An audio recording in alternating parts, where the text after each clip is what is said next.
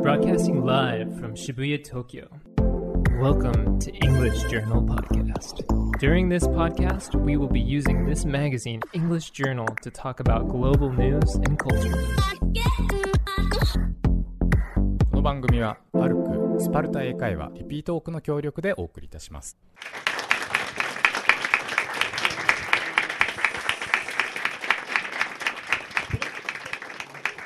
さっきも話してましたけど、あの本当ね、ボクシングはチャンピオンが後に来るんですけど、僕が先に出てるってことは挑挑戦者なんですね。何を？おっしゃいますやら。今日ボクシングじゃないですよ関根さん。早速僕のこと殴りましたけど。でも今日、ポッドキャスト聞いてきた人が多いんですよね。で、打ち合わせでなんかプロレスの話しかしなかったとか言ってたじゃないですか。それもうはい。バレてますか？はいそうですね。今日はじゃあちょっと流血、場外乱闘的な内容で。何言ってるんですかお手柔らかにお願いします。えっとですねちょちょっと今原 原原稿原稿ちょっと出しますよやべなんかすごい緊張する。はいあのどうも。えっとですね、えー、ちょっと読みますね、えーこの度は彼めっちゃ緊張してるんで、ちょっと。決して安くはない入場料を払って今夜明かされる通訳者の生態、えー刊行記念トークイベントにお越しいただきまして誠にありがとうございます、えー私ですね本イベントで関根さんにいろいろえー質問させていただきます。イングリッシュジャーナルのラジオ班こと、えー勝手に EJ パーソナリティのジュンジュン小泉と申します。よろしくお願いします。ありがとうございますえーでどうですか？あの関根さんあの今日の意気込み最初にちょっとお伺いしてもよろしいでしょうか？僕はいたって普通ですけど、本当にさっき待合室でもうの紙書いたり、プルプルプルプルしちゃってもう本当にもうめっちゃ緊張してるんですよ。だからちょっと本当にやめてもらっていいですか？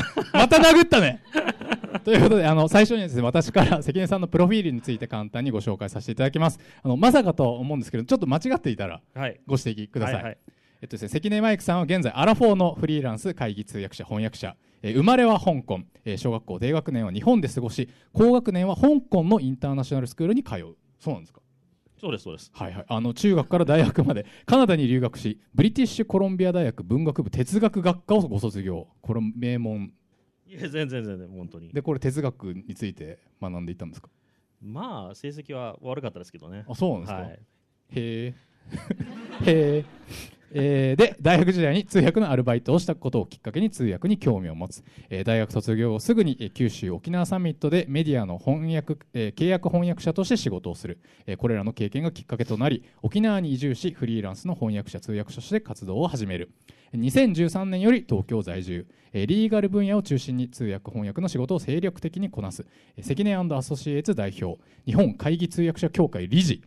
え名古屋外国語大学大学院兼任講師、え元日本翻訳者協会副理事長。すごいですね。アラフォーにしてそうそうたるそうそうたるラベルが。え得意分野政治経済、え法律ビジネスとスポーツ全般、えイングリッシュジャーナルでブースの中の懲りない懲りない面々、え通訳の現場からを連載中ということで。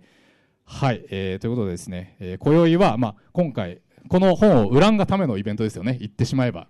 よろしくお願いします。お願いします本当に、全く売れてないらしいんで。いやそんなことないでしょまたあのということなんですけど、まあ、本今日のテーマがタイトルがこれ通訳者の生態っていうこれまたちょっと珍奇なタイトルなんですけれどもこれつけたのは関根さんなんですか？もともとはなんか別のタイトルが上がってきたんですけど、はい。ちょっとそのタイトルがちょっと忘れちゃったんですけど、際どすぎて、僕が保守的にしたっていう。保守的でこのタイトルなんですね。なんかもう生態っていうとなんか関根さんが光合成するとかしないとかみたいな。そうなんかもともとのタイトル本当忘れちゃったんですけど、はいはい。なんか芸能人の裏話を話せみたいなそんなっぽい下水ですね、はい。下水タイトルだったんで、はいはいはい。といったところでじゃあ、えーそろそろですねパワーポイントのスライドが出てくるはずなんですけれども少々お待ちください。いやーでもここ僕前会場別のイベントで来たことあったんですけどこんなに広いんですね。本当に。こうやって椅子だけ並べるとすごい。あちょっとつないでいってもらっていいですか？ちなみにこう通訳って何人ぐらいですか？通訳者さん手挙げてもらっていいですか？へえこんなたくさんいるんだ。これは結構多い方ですよ。はい。へえ翻訳者って何人ぐらいいます？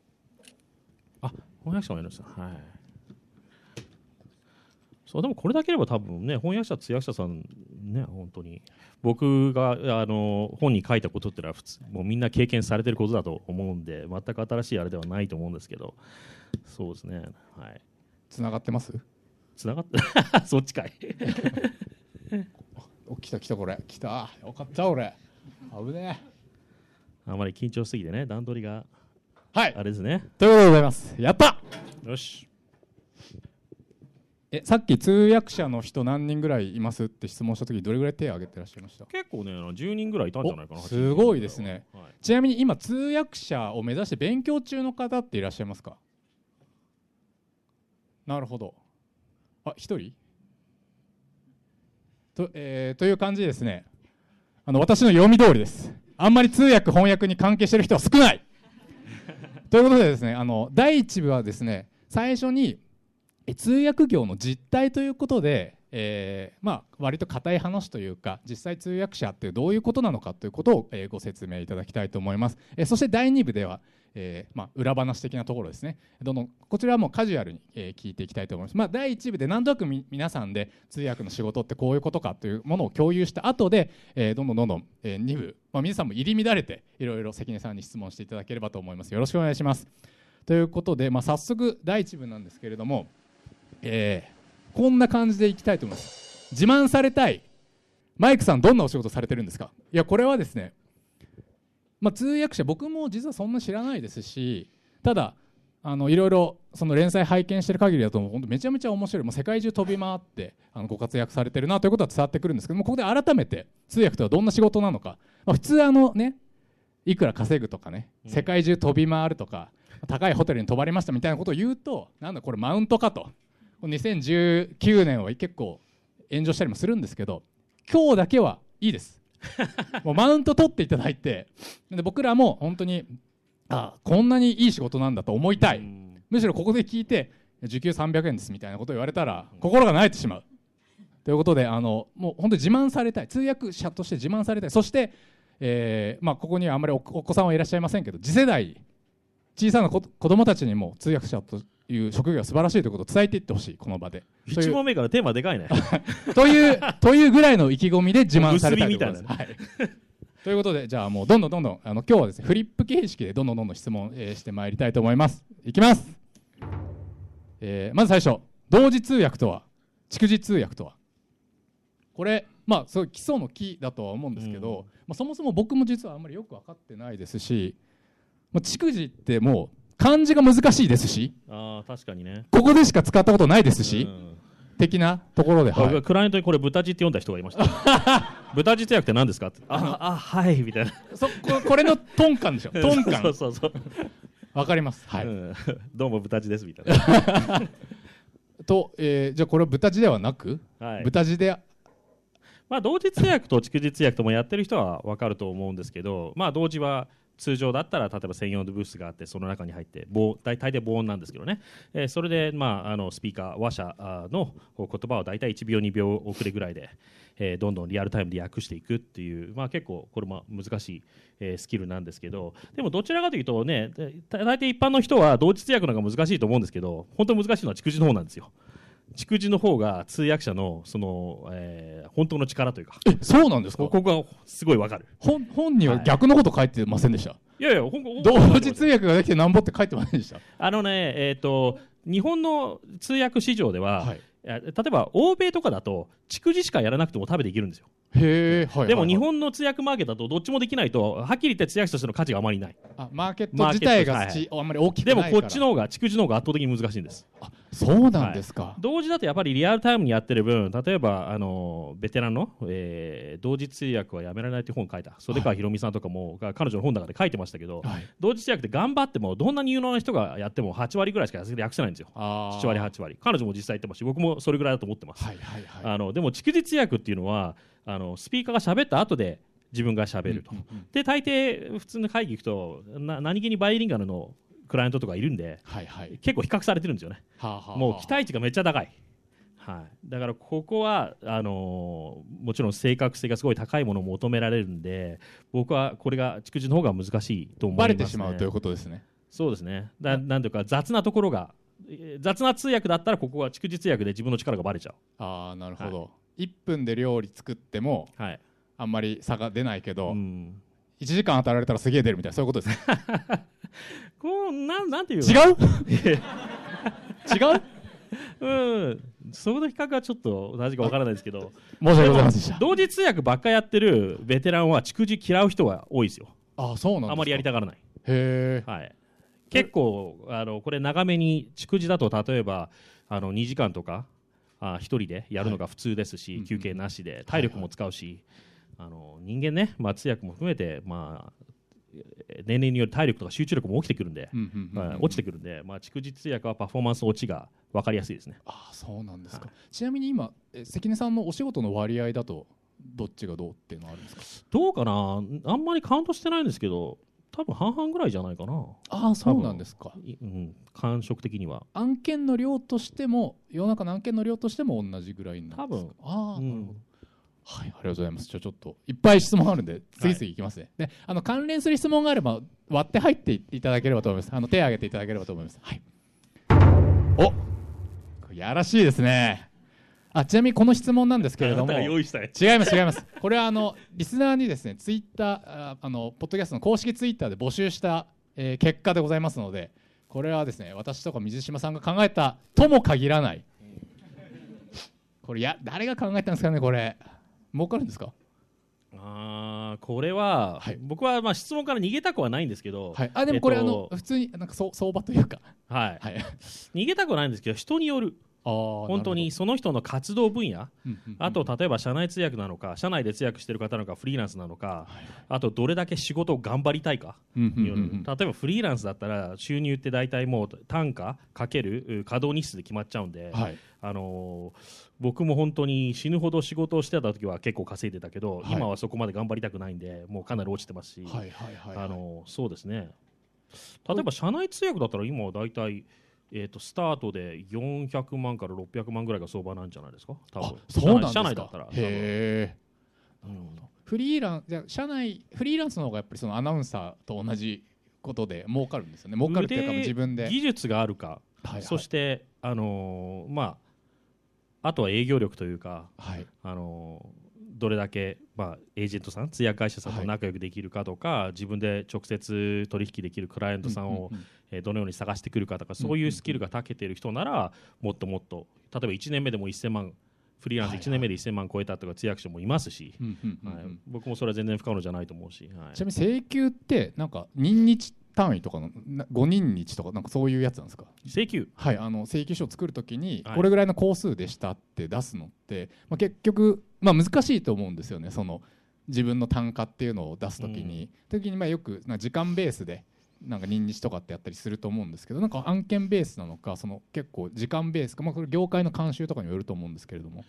例えば通訳会社とか通してやるんだったら日本では、あの終日つまり1日8時間、はい拘束8時間の拘束拘束時間でいくらとか、あと半日4時間でいくらとかが普通ですけど、はい時給では大体ないですね。はいはいはい。ただ僕は例えば自分で直接取引するクライアントさんだとプロジェクトでやる時もあります、はいはいはい。はい、でもそれでもちゃんとあのプラスになるようには計算してますけはど、あはあはあ。はいなるほど。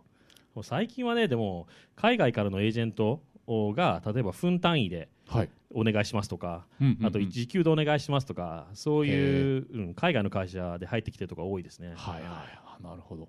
ちなみに案件数だからもうこれは案件数は先ほども本当人によるみたいな話だったんですけど結構その通訳の人って脳めちゃめちゃ疲れると思うんですけど週お多くて3とか例えばそんな感じですか？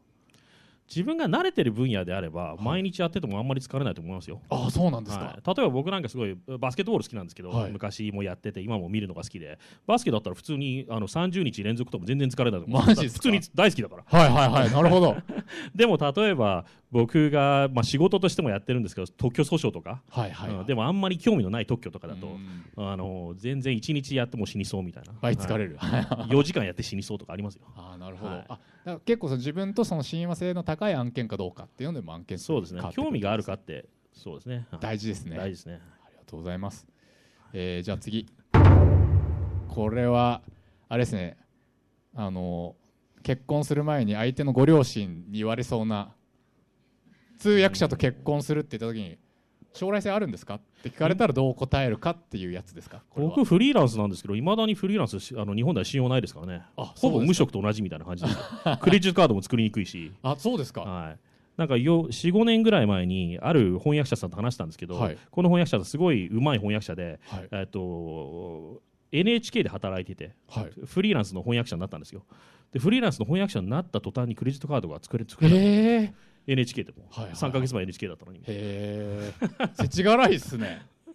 厳しい厳しい、はい。そこそこをなんて将来性はまあもちろんあるとは思うんですけどそこを関根さんはどういうふうに見てらっしゃるんですか？将来性か。例えば今はすキッズたちがあ私フリーランスになりたいって言った時にうん。やめとけやめとけもう社用産業だぞっていうのか、うん。いやいや君ならなれる。ウハウハだぞ将来っていうのかっていうことですよそうか。え？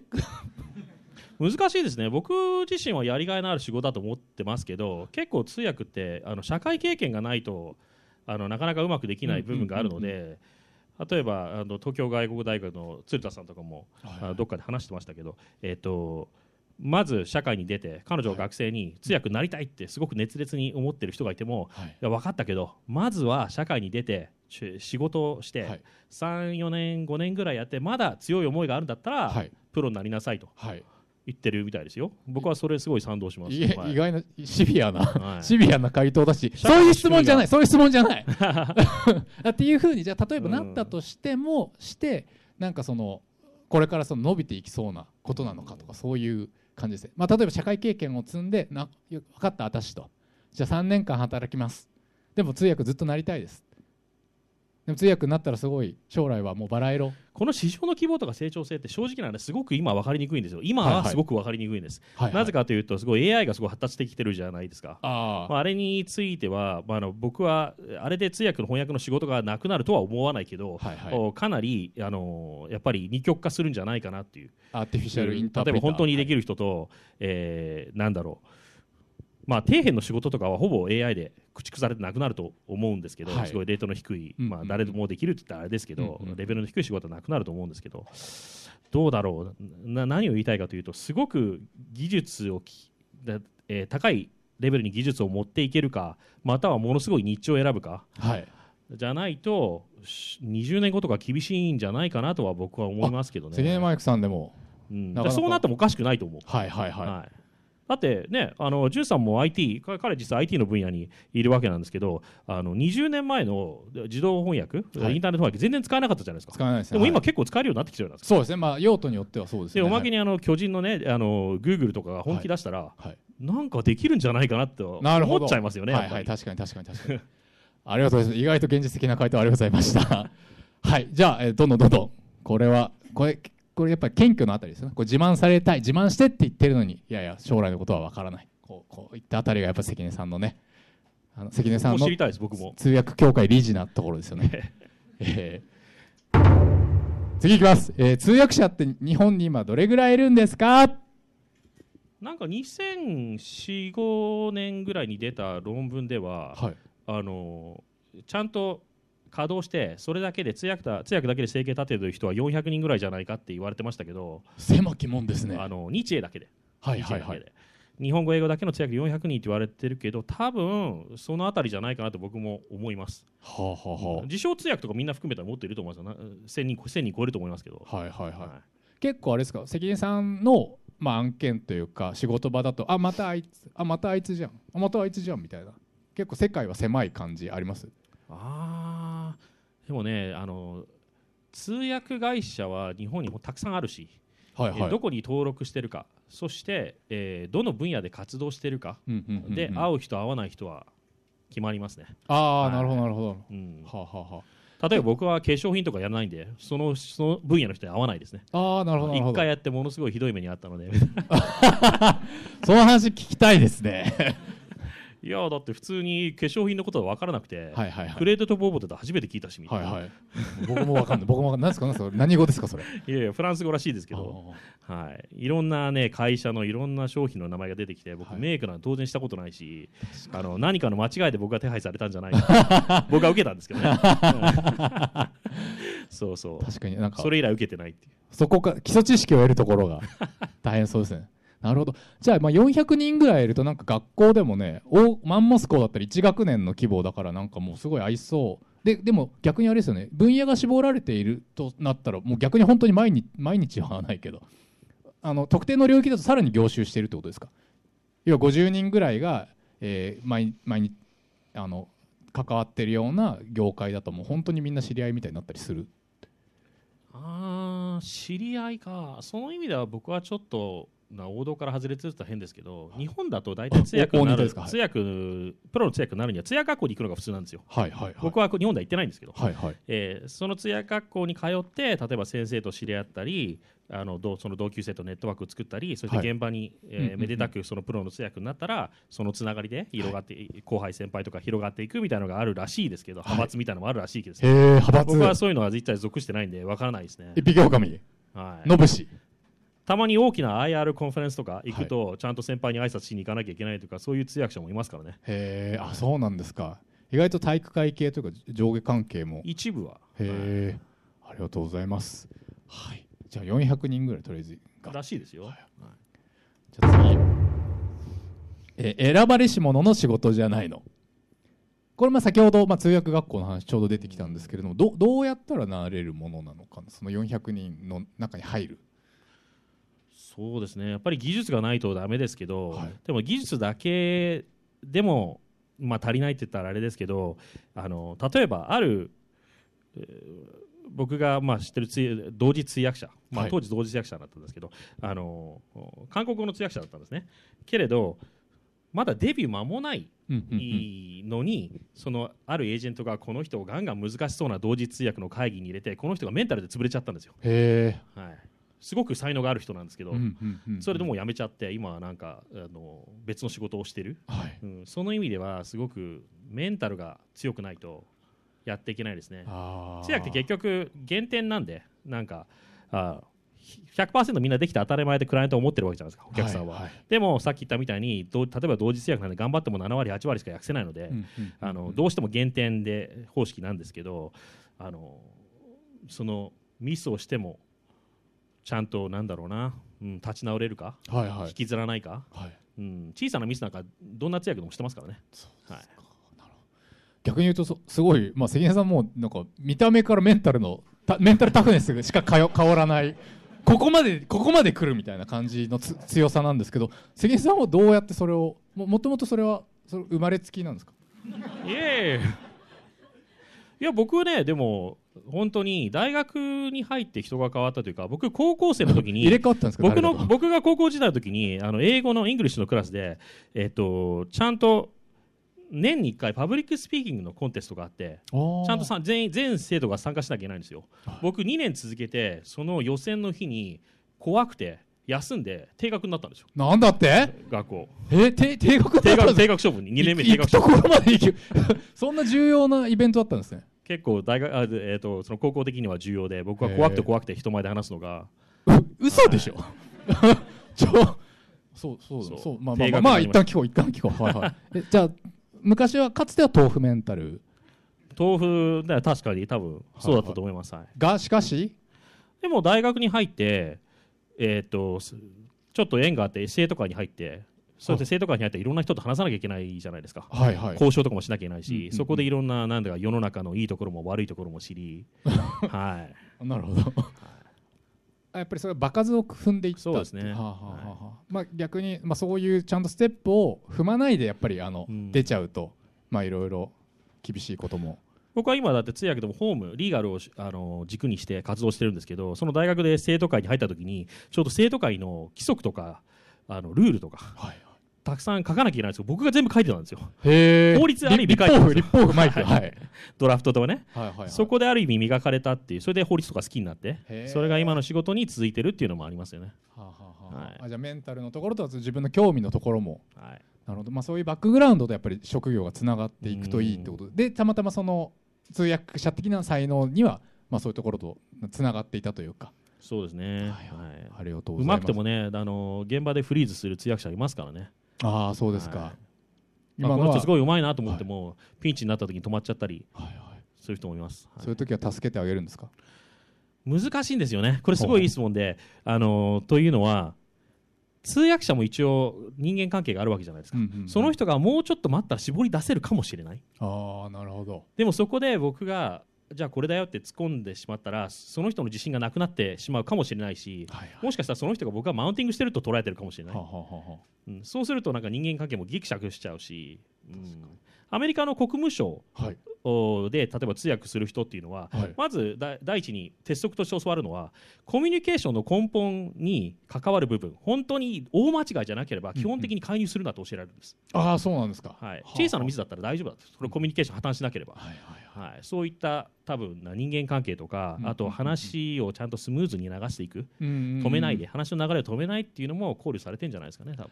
やっぱりそこに関してもやっぱメンタルの強さがあのね小さいミスを気にしないとか、僕もだからうん他の人と組むときあんまり介入しませんよ、あよほどのことがない限り、はいはい。はい。独立独歩。一匹狼、もう相手がイエスって言ってるのをノーって訳さない限りは介入しないですよ、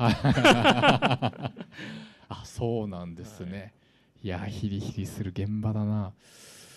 じゃあ続いていき,、えーいきます、えー通訳者生活ここが最高。これはもう思う存分なんですか美味しい思いしたエピソードを聞いてあいいなって思いたいっていうコーナーですねパリ、あのー普段だったら絶対行けない場所に行けること、はいはい。はい。やっぱりなんだろうお海外とかも、うんうんうん。そういうしいい仕事を受ければもうガンガン行けますし、はい。最近だったら日英のマーケット僕はに日本語英語の通訳者なんですけど東南アジアの仕事とかすごいでしょうね、はい。ベトナムマレーシアとかあのシンガポールとか、うんあのーまあ、どの分野で活動してるかによるんですけど例えばアメリカとかもありますし、はいはい。い。ろんなとこ行きますよ。あそうなんですか。あの素敵なホテルとかいましたけど、はいは大体ねクライアントが取ってくれるんで、うんはい、いいところには泊まれます。ここここが最高感ですかそれ。そんなことなんですか？そんな高いホテルに泊まったとかそういうことなんですか？いや例えば大体クライアントと同じホテルで泊まるんで例えば日本政府が、えー例えば大臣級の会議があるとあるとしたら大体マリナベイサンズとか泊まりますし、はいはいはい。通訳だけビジネスホテルとわけにいかないですよね。そうですよね。確かに。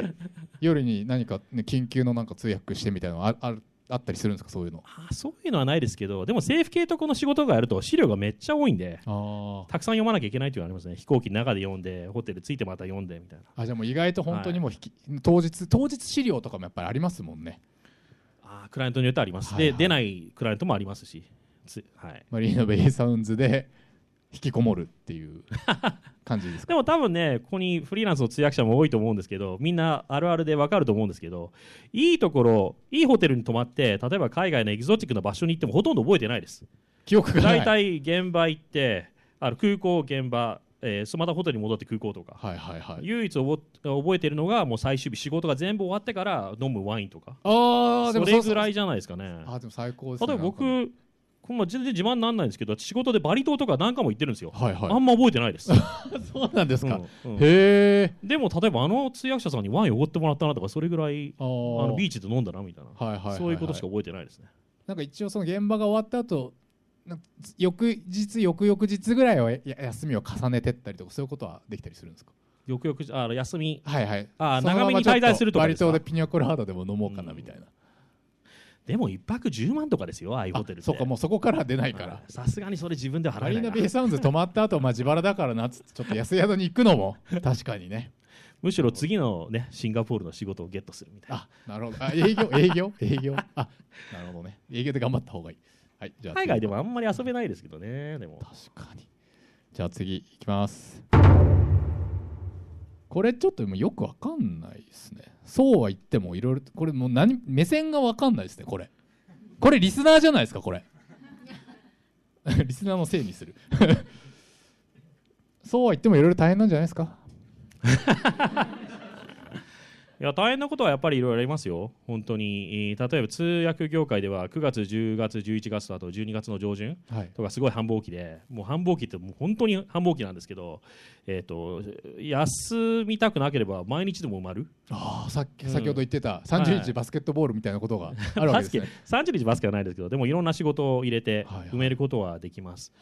でもそうすると体力的にきついですよね。うん。ん。それが例えば若手とかはできるかもしれないけど準備する時間も取れないし、うん、そうかあの要は分散自分のタイタイミングでいけないっていうか自分がスケジュール管理できないからそうですね、はい。あの繁忙期はやっぱり本当に引きずら 引きずり倒されるみたいなそういうことになるってことですね。そうですねはい。で風邪とかひいちゃった日にはもうそんな時にインフルエンザとかになった日にはっていうインフルエンザはね今年とか去年かはい。はすごかったらしいですよ。なんかあはい。の、通訳者がインフルエンザで倒れて、はい。代役が見つからないとか、例えばかこの26日にお願いできませんかってそこはいはい断ってもまた次の26日が来るとか、はいお願いできます、また断ってもまた次が来るとか、はい、なるほど。え結構やられたみたいですねインフルエンザには。クライアントさんも一応あれですか第二候補ぐらいまでは出してるものなんですか？第二候補ってどういう？いやいや関根マイクさんにこれはもう第一候補はもうせいつも通り関根さんでって言った時に関根さんがあのなんですかお腹痛くなっちゃったとかスピーチコンテスト出たくないみたいな感じで連絡が取れないみたいな時になんか第二候補ぐらいまでは用意しとくものなんですか？あと会社側がですね、はいはい側が。そうですね。どうなんでしょうね。多分複数候補は用意しとくと思います。特に繁忙期なんかまあ時あーそうですか。間が時間がやっぱり、あのー早く見積もりとかもクライアントに出さなきゃいけないですし、はいはいはい。おそらく僕は、すまあかまあ、会社それぞれだと思いますけど自分が会社やってたら多分複数の通訳者に一応出しはすると思いますよ。はいはいはい。はい。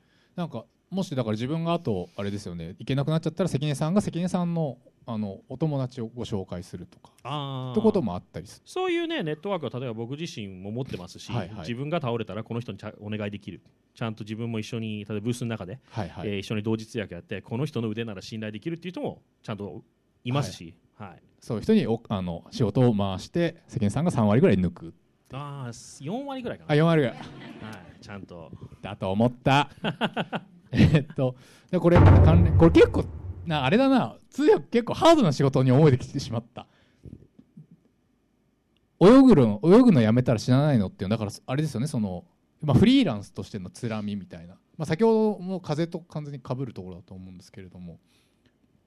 通訳者の人、まあ、基本的には、まあ、社内通訳があって、まあ、でもやっぱフリーランスは活躍できるみたいな話あったと思うん。ですけれどもでフリーランスで一つあの通訳者さんがすごいいいと思うのはあの素人目からすると結構長期スパンで働けそうな、うん。やっぱり自分の才能一本でやってるんで長期スパンでしかもその戸田夏子さんじゃないですけどなんか大御所になればあのもう固定客と固定客のトム・クルーズも月みたいな感じにななっていくようなイメージもありつつもでもやっぱりそのなんだろうな。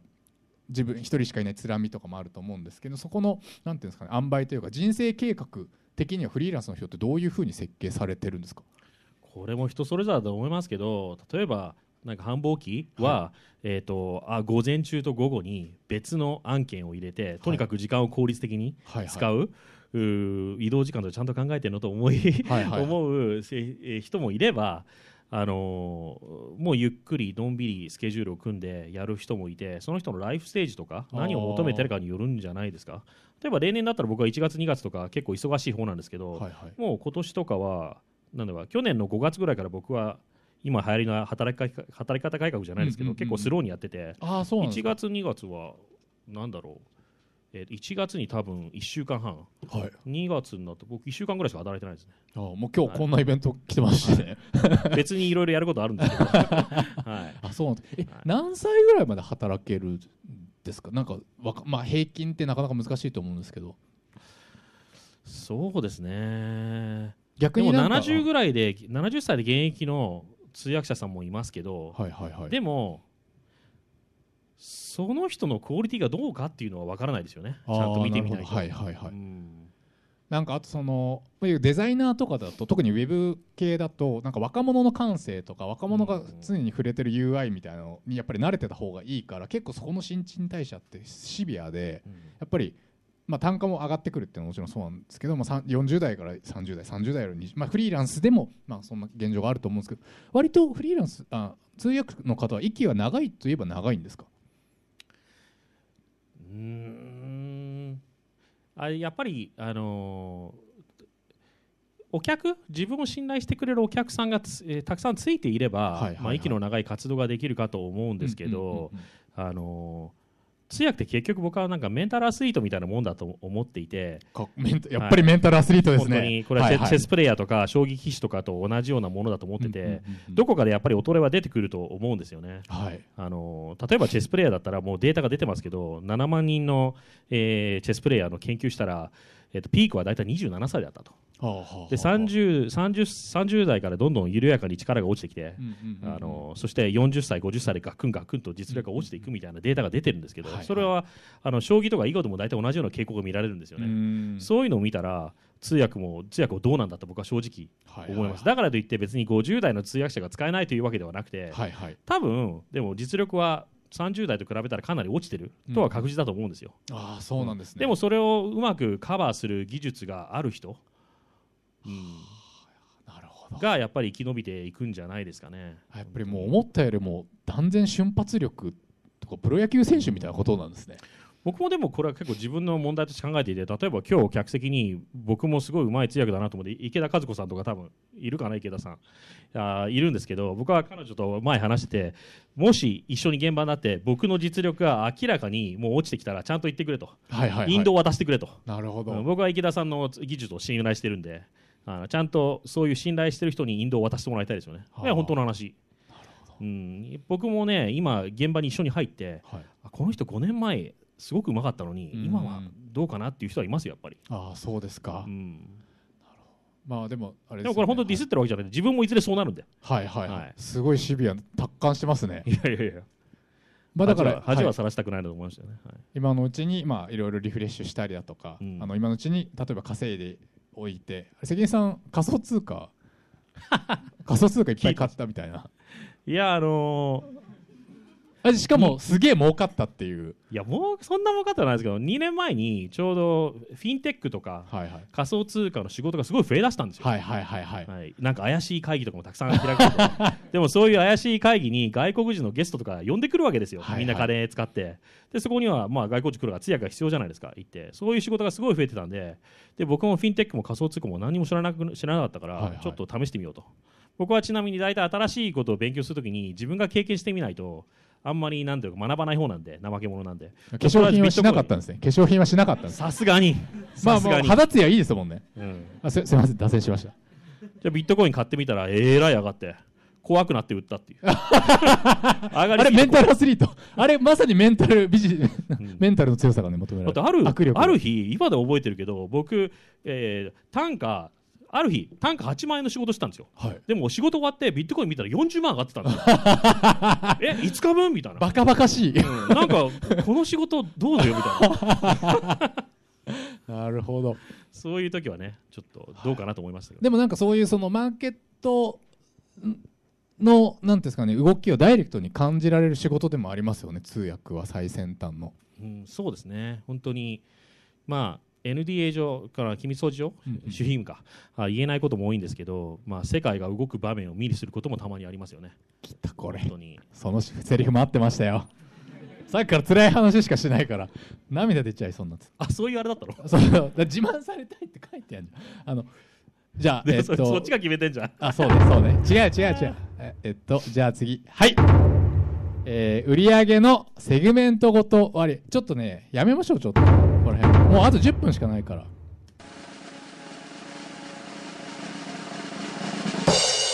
音楽も入れてんだね。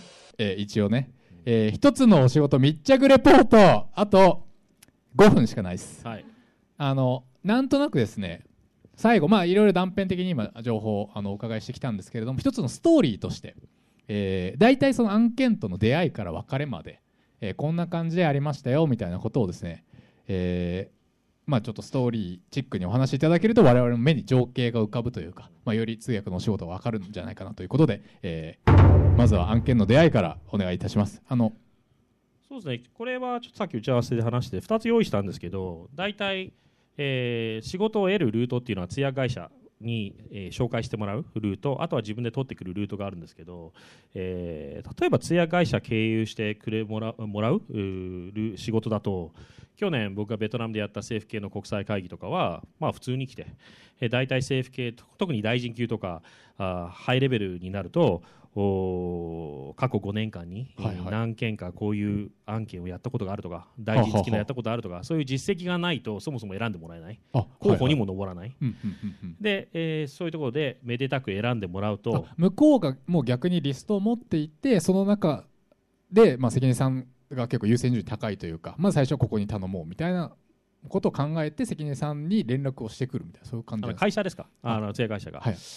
えいやいやーまあ個人でもいいんですけどえっとね多分エンドユーザーというかこの政府の発注する側がはいはい。複数の通訳会社に、まあ、見積もり依頼と、加えてそういうのを出してもらってると思うんですよ。あのーまあいくらでそして誰を派遣できるどういう実績の人なのかそれが価格も例えば候補者の適性もはまると、めでたくもらえるとか、ああなるほど、政府の仕事は、まあ、直接っていうよりか、うん。通訳会社経由で来ること。だから変な話僕がすごく最適な人材であったとしても価格で取れない時もありますもんね、はいはいはいはい、はい。あなるほどなるほど、うん。すごい政府系とかなんか予算とかも結構シビアな感じ。最近はすごいシアビアですよ、うん。入札も、はいはい。わけのわからない通訳者が最近出てきました。ねわけのわからないって言ったらあれですけど聞いたこともない、はいはいはい、はい。ゴンドウマイクみたいな。誰だみたいなそういうことですか。でそこへ来て決まったら資料がバーンと届いて、はいはい。えーあとはもう通訳会社を通したらロジスティクスとか全部手配されるのでここのホテルに行ってこのこの飛行機乗ってこのホテル行って、あと何か何まで全部やってくれる、うん、あと、すまあ、この政府系でいうと空港まで迎えが来ます。おおハイレベルのだと。通訳通訳にも迎えが来る。すごい。顎足枕 護衛付き。はい。えーそうですね。あとはもう単的単純に仕事をして政府系だと全部資料も想定質問も全部出るのである意味すごい簡単です。資料読み込めば。あそうなんですか。ほぼサプライズがないです。それってでもどれぐらい前に例えば来るんですか？なんか事前とかだと大変ですよね。4日事前というか5日前には遅くとも届きますよ。あはい。でも4日5日でガーッと読み込んだり、まあ、ベトナムでやったやつは全部合わせて多分なんだろう。6センチぐらいだったな。へえでもそれそれ全部部読み込めば余裕です。へえ、なるほどサプライズなしです。本すごいそれだったらもう通訳とかじゃなくて事前にメールとかすればいいのに。サプライズないなら。あーでもね紙でもらう通訳者をが多いですよ、まあ、紙を好む通訳者が、あーこの業界は。今 IT 化が進んでますけど、はい。はいはい。なるほど。あと直でもらう案件はやっぱり自分もちょこちょこいろいろ営業したりしますけど、はいはい。例えば沖縄時代に、あのーえーある、えーなんていうんだろう。あのマリンエンジニアリング？洋上ではいはいはい。エンジニアリングをする会社から依頼を受けて、えー、と日本でちょっとなんだろう。入札？落札したんだけどはい。えまさか取れると思ってなかったからはい。現地のあの作業場を確保してないと、エンジニアリンググ作業を。